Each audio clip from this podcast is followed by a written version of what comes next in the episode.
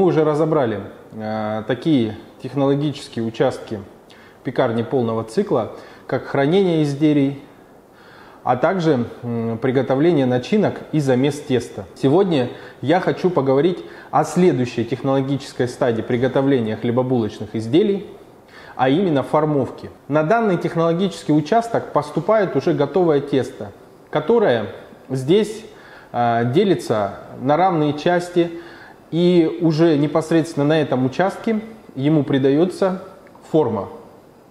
Как правило, э, формовка такой технологический участок, который может следовать сразу после замеса, либо э, после такого технологического участка, как участок, я бы его назвал участок э, ферментации.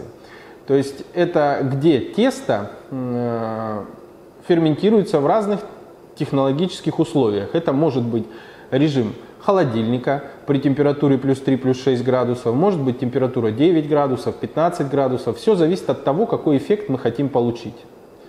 Данная технологическая стадия актуальна как для пекарен, так и для пиццерий. Формовка может следовать как перед ферментацией, так и после нее. Все зависит от технологической схемы производства и от конкретных изделий, которые вы производите.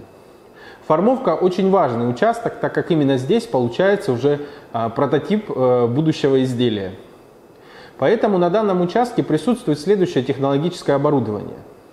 Если мы говорим о пекарне полного цикла, которая работает в большей степени в ручном режиме, то это Открытие пекарни и хлебопекарного предприятия. Разработка ассортимента. Технологические карты. Подбор оборудования и инвентаря. Оценка помещения. Обучение персонала. Консультации на всем этапе открытия. Открываем любые форматы хлебопекарных предприятий, пекарни, хлебопекарные производства. Современные технологии, современный ассортимент. Оставляйте заявку на открытие на сайте в описании. Смотрите видео о выполненных проектах, ссылки в описании.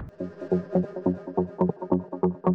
первую очередь э, столы производственные, весы производственные, а также сопутствующий инвентарь, который помогает пекарю разделять тесто на равные части. Также э, на этапе формовки присутствует дополнительный инвентарь в виде шпильки-тележки, а также производственных листов, на которые помещается непосредственно изделие. Если же изделие после того, как мы их сформовали, а, переходят на этап ферментации в длительную холодную ферментацию, то, как правило, здесь изделия уже хранятся на специальных дощечках фанерных, на которых постелен льняной лист и уложены изделия рядами.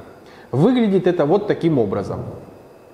После этапа уже э, ферментации, как правило, следует этап выпечки – если же мы говорим о простом цикле без э, этапа холодной ферментации, то тогда после э, формовки у нас следует этап окончательной расстойки. Открытие пекарни и хлебопекарного предприятия. Разработка ассортимента. Технологические карты. Подбор оборудования и инвентаря. Оценка помещения. Обучение персонала. Консультации на всем этапе открытия. Открываем любые форматы хлебопекарных предприятий, пекарни, хлебопекарные собственные производства. Современные технологии, современный ассортимент. Оставляйте заявку на открытие на сайте в описании. Смотрите видео о выполненных проектах, ссылки в описании.